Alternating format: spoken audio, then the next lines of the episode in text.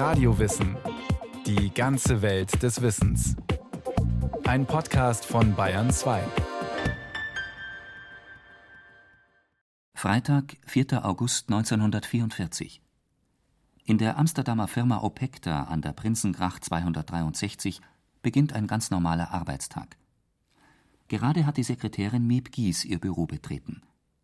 Aber sie setzt sich nicht sofort an den Schreibtisch.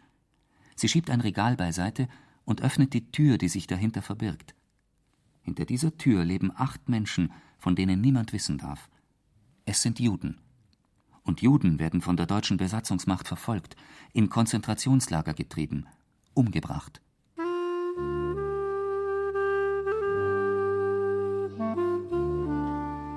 Die jüngste der acht heißt Anne Frank. Sie ist 15 Jahre alt. Ihr Vater Otto Frank war früher der Chef der Firma. Seine Mitarbeiter beschützen und versorgen die Versteckten, riskieren ihr Leben für sie. Miep Gies ist eine von den Helfern. An jenem Freitagmorgen wartet Anne schon ungeduldig auf sie. Besuch ist ihre einzige Abwechslung. Miep erinnert sich.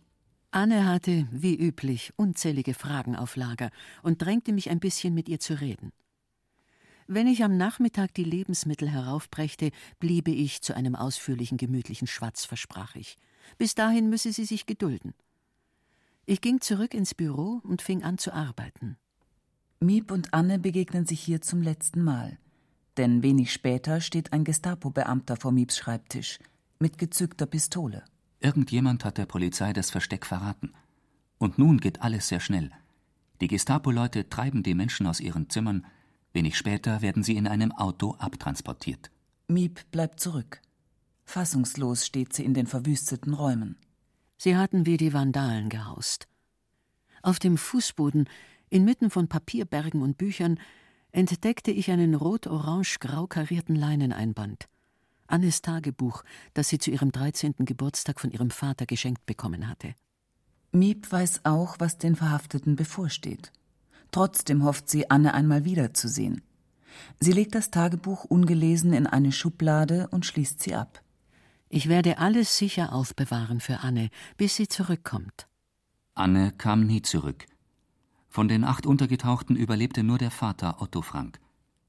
Das Tagebuch seines toten Kindes überwältigte ihn, er habe, so sagte er nach dem Krieg, keine Ahnung von der Tiefe ihrer Gedanken und Gefühle gehabt. Wie sollte er auch? Das Tagebuch war Annes eigene Welt. Erwachsene hatten hier keinen Zutritt. Anne redete in ihrem Tagebuch mit Kitty, einer Freundin, die nur in ihrer Fantasie existierte. Ich werde, hoffe ich, dir alles anvertrauen können, wie ich es noch bei niemandem gekonnt habe. So beginnt Annes Tagebuch am 12. Juni 1942 Annes 13. Geburtstag. Anne ist ein ganz normales Mädchen, hübsch, gesellig, fröhlich.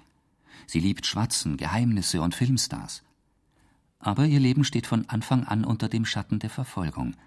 Anne erzählt Mein Vater, der liebste Schatz von einem Vater, den ich je getroffen habe, heiratete erst mit 36 Jahren meine Mutter, die damals 25 war. Meine Schwester Margot wurde 1926 in Frankfurt am Main geboren, in Deutschland. Am 12. Juni 1929 folgte ich. Bis zu meinem vierten Lebensjahr wohnte ich in Frankfurt.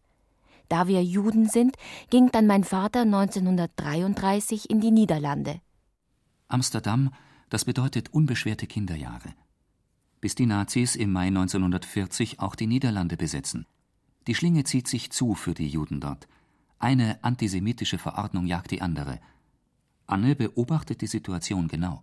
Juden müssen ihre Fahrräder abgeben. Juden dürfen nicht mit der Straßenbahn fahren. Juden dürfen nicht mit einem Auto fahren, auch nicht mit einem privaten. Juden dürfen nur von drei bis fünf Uhr einkaufen. Juden dürfen nur zu einem jüdischen Friseur. Juden dürfen zwischen acht Uhr abends und sechs Uhr morgens nicht auf die Straße. Juden dürfen sich nicht in Theatern, Kinos und an anderen dem Vergnügen dienenden Plätzen aufhalten. Juden dürfen nicht ins Schwimmbad, ebenso wenig auf Tennis, Hockey oder andere Sportplätze. Auch das Tragen eines gelben Sterns mit der Aufschrift Jude wird zur Pflicht. Immer häufiger treibt die SS große Gruppen von Menschen mit dem gelben Stern an der Kleidung durch Amsterdams Straßen. Es sind Kinder darunter, alte Menschen, schwangere Frauen. Ihr Weg führt zum Bahnhof, wo die Waggons der Deutschen Reichsbahn stehen, bereitgestellt, um Menschen in den Tod zu fahren.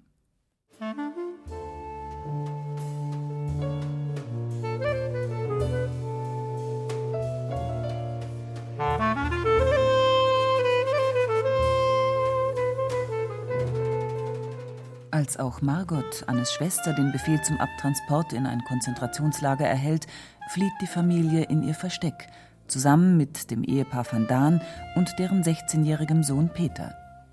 Später kommt noch der Zahnarzt Dr. Albert Dussel dazu. Anne hat die Namen erfunden. Die Van Daans heißen eigentlich Van Pels und Dussel heißt in Wirklichkeit Fritz Pfeffer. Dr. Dussel und Anne müssen sich ein Zimmer teilen. Das Pseudonym spricht Bände. Die quirlige 13-Jährige hat für den strengen, einsamen älteren Herrn wenig übrig. Ich glaube, bei Herrn Albert Dussel zu Hause ist alles, was er sagt, Gesetz. Aber Anne Frank passt solches ganz und gar nicht. Sie vermisst ihre Freundinnen und ihre Flirts mit Jungen. Sie darf nie nach draußen und muss tagsüber, solange der Bürobetrieb im Vorderhaus läuft, ganz leise sein. Aber Anne ist abenteuerlustig und am Anfang nimmt sie die neue Lebenslage nicht allzu schwer. Ich fühle mich wie in einer sehr eigenartigen Pension, in der ich Ferien mache. Eine ziemlich verrückte Auffassung vom Untertauchen, aber es ist nun mal nicht anders. Das Hinterhaus ist ein ideales Versteck. Obwohl es feucht und ein bisschen schief ist, wird man wohl in ganz Amsterdam, ja in ganz Holland kein so bequem eingerichtetes Versteck finden. Anne hat recht. Rund 27.000 der 140.000 in den Niederlanden lebenden Juden sind untergetaucht. Viele hausen in winzigen Dachkammern, in feuchten Kellern. Das Risiko, entdeckt zu werden, ist sehr groß. Rund ein Drittel aller untergetauchten Juden werden von ihren Landsleuten verraten. Die Deutschen zahlen für jeden entdeckten Juden eine Belohnung. Aber auch im Hinterhaus ist es bedrückend eng. Ständig gibt es Streit. Für die aufmüpfige Jüngste hagelt es Standpauken von allen Seiten. Anne will sich abgrenzen, besonders von der Mutter. Auf Edith Frank lasten die quälenden Sorgen am meisten, während Anne vorlaut und selbstbewusst einer strahlenden Zukunft entgegenträumt. Ich bin keinesfalls auf ein solch beschränktes Leben aus, wie Mutter und Margot sich das wünschen. Ich will was sehen und was erleben von der Welt. Doch Anne macht das Leben im Hinterhaus auch leichter, mit ihrem Humor. Peter kann ab und zu recht witzig sein. Eine Vorliebe, die alle zum Lachen bringt, hat er jedenfalls mit mir gemeinsam, und zwar verkleiden. Er in einem sehr engen Kleid seiner Mutter, ich in seinem Anzug, so erschienen wir mit Hut und Mütze geschmückt. Die Erwachsenen bogen sich vor Lachen, und wir hatten nicht weniger Spaß. Aber die Todesangst ist allgegenwärtig. Wenn nachts die Bomber über Amsterdam fliegen, kriecht Anne außer sich vor Panik in Vaters Bett. Otto Frank nimmt sie dann in den Arm, erzählt ihr Geschichten. Mehr kann er nicht tun. Miepgies erinnert sich. Sie konnten nirgends hin. Es gab für sie kein Entkommen. Die ohrenbetäubenden Detonationen erschienen viel näher, als sie es tatsächlich waren. Das steigerte den Horror derart, dass sie sich tagelang nicht davon erholen konnten. Außerdem ist ganz Amsterdam gelähmt vom Lärm der nächtlichen Razzien. Nachts werden die Juden aus den Wohnungen geholt. Miep hat es miterlebt. Durch die ganze Gegend hallten die durchdringenden Trillerpfeifen. Und dann dröhnten schwere Stiefelschritte die Treppen hinauf. Gewehrkolben hämmerten an die Türen, schrilles, endloses Klingeln. Die raue, furchteinflößende deutsche Stimme, die befahl: Aufmachen, Beeilung, Beeilung. Anne weiß, was in den Lagern geschieht. Wir nehmen an, dass die meisten Menschen ermordet werden. Der englische Sender spricht von Vergasungen. Vielleicht ist das noch die schnellste Methode zu sterben. Der erste Winter im Hinterhaus ist eine Zeit schwerer Depression. Anne schluckt Baldrian-Tabletten zur Beruhigung, aber sie helfen nicht viel. Ich irre von einem Zimmer zum anderen, die Treppe hinunter und wieder hinauf und habe ein Gefühl wie ein Singvogel, dem die Flügel mit harter Hand ausgerissen worden sind und der in vollkommener Dunkelheit gegen die Stäbe eines engen Käfigs fliegt. Nach draußen, Luft und Lachen, schreit es in mir. Ich antworte nicht mal mehr lege mich auf die Couch und schlafe. Um die Zeit, die Stille und auch die schreckliche Angst abzukürzen, denn abzutöten sind sie nicht. Aber Anne will leben. Sie gibt nicht auf. Wenn sie an ihrem Tagebuch schreibt, spürt sie ihre schöpferische Begabung. Unermüdlich feilt sie an ihren Formulierungen, verbessert ihren Stil. Nach dem Krieg will sie ein Buch über das Hinterhaus herausgeben. Ihr Tagebuch soll die Grundlage sein. Im Fluss des Schreibens hält sie die Hoffnung auf Zukunft lebendig. Ich will fortleben nach meinem Tod. Und darum bin ich Gott so dankbar, dass er mir bei meiner Geburt schon eine Möglichkeit mitgegeben hat, mich zu entwickeln und zu schreiben, also alles auszudrücken, was in mir ist. Anne will später als Schriftstellerin arbeiten oder als Journalistin. Sie freut sich darauf, eine Frau zu werden. Die Nazis wollen ihren Tod, aber ihr Körper ist jung und lebendig. Ich finde es so sonderbar, was da mit mir passiert. Und nicht nur das, was äußerlich an meinem Körper zu sehen ist, sondern das, was sich innen vollzieht. Immer wenn ich meine Periode habe, habe ich das Gefühl, dass ich trotz der Schmerzen, des Unangenehmen und des Ekligen ein süßes Geheimnis in mir trage. Deshalb, auch wenn es mir immer nur Schwierigkeiten macht, freue ich mich in gewisser Hinsicht immer wieder auf diese Zeit, in der ich es wieder fühle. Miep spürt, wie schwer es für Anne ist, mit all diesen Gefühlen allein zu sein.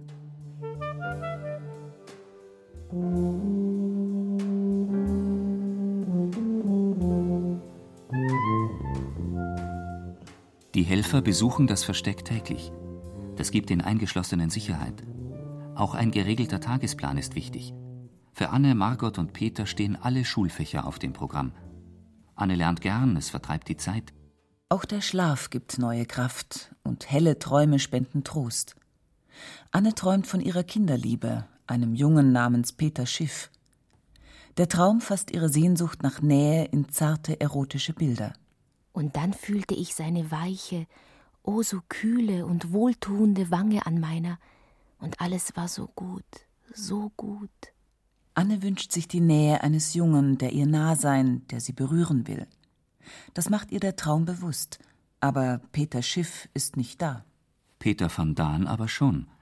Er ist ein stiller Junge und eigentlich findet Anne ihn langweilig. Ermutigt durch ihren Traum beginnt sie genauer hinzusehen. Sie wirbt um sein Vertrauen. Ein Abenteuer beginnt.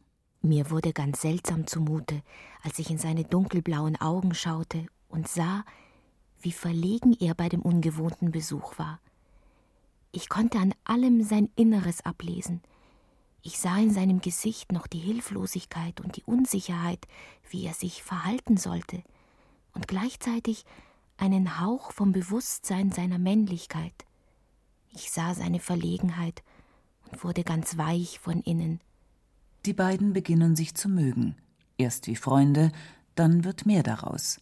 Sie sprechen über Sexualität, über ihre Sehnsüchte, über ihre Zukunftshoffnungen.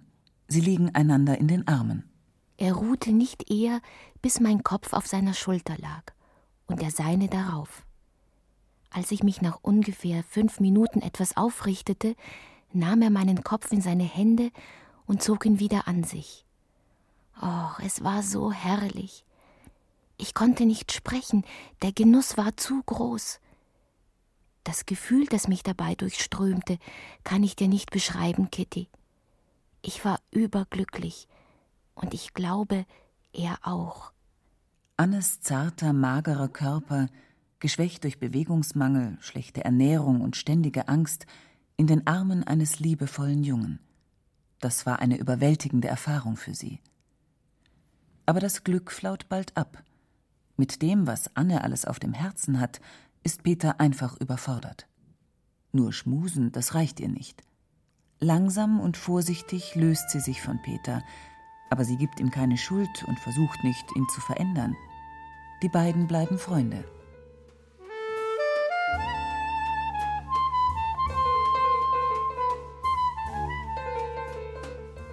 Anne weiß, dass sie ihr Schicksal allein bestehen muss. Sie entdeckt Kraftquellen, die ihr Unabhängigkeit geben, die Natur zum Beispiel, die draußen grünt und blüht, ohne sich um Krieg und Vernichtung zu kümmern. Einmal, die Nacht ist sehr dunkel, riskieren es die Eingeschlossenen, ein Fenster zu öffnen, und Anne schaut bezaubert ins Freie. Der dunkle, regnerische Abend, der Sturm, die jagenden Wolken hielten mich gefangen. Nach anderthalb Jahren hatte ich zum ersten Mal wieder die Nacht von Angesicht zu Angesicht gesehen. Wenn sie in den Himmel sieht, spürt sie, dass Gott auf ihrer Seite steht. Annes Gott stiftet Beziehung und Leben. Er ist eine Quelle des Glücks. Abends, wenn ich im Bett liege und mein Gebet mit den Worten beende, ich danke dir für all das Gute und Liebe und Schöne, dann jubelt es in mir. Dann denke ich an das Gute, das Verstecken, meine Gesundheit, mein ganzes Selbst. Annes Gott ist nicht weit weg. Anne findet ihn in sich selbst, im Zentrum ihrer eigenen Kraft. Mit ihrer Gottesbeziehung wächst auch ihr Stolz auf ihr jüdisches Erbe, ihr Vertrauen in die Stärke ihres Volkes und seine historische Mission. Wer hat uns das auferlegt? Wer hat uns Juden zu einer Ausnahme unter allen Völkern gemacht? Wer hat uns bis jetzt so leiden lassen? Es ist Gott, der uns so gemacht hat. Und es wird auch Gott sein, der uns aufrichtet.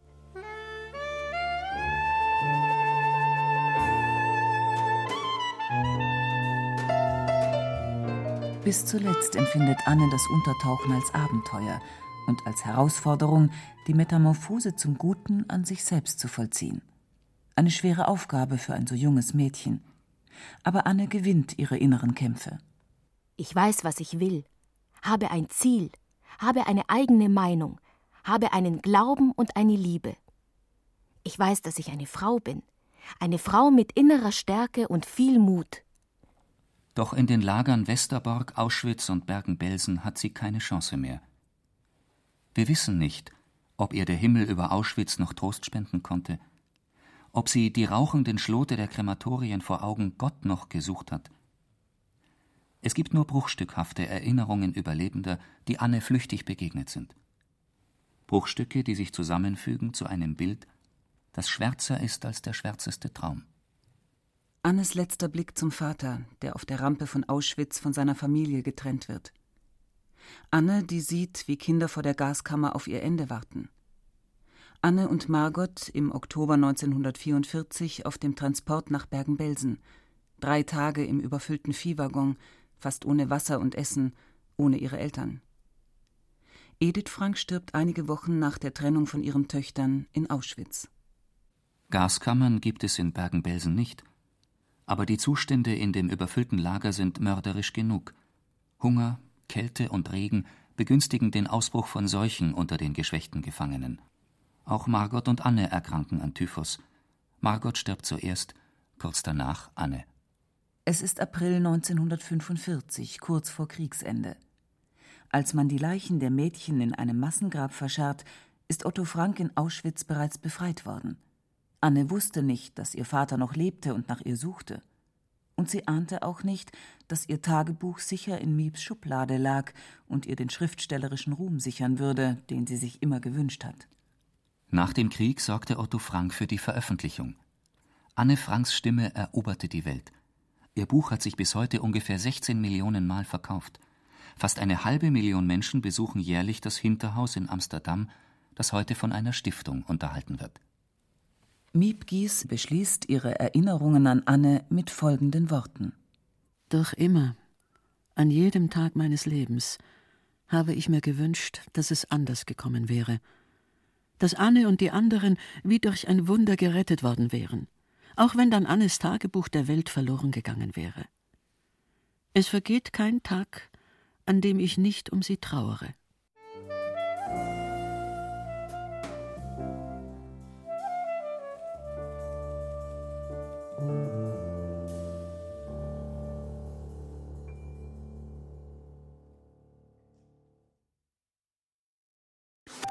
Wenn Ihnen dieser Podcast gefallen hat, dann gefallen Ihnen vielleicht auch die Olympia-Protokolle. Das Attentat in München 1972. Die Journalistinnen Eva Deinert und Yvonne Meyer rekonstruieren die Ereignisse rund um das Attentat am 5. September 1972 anhand von Einsatz- und Ermittlungsprotokollen.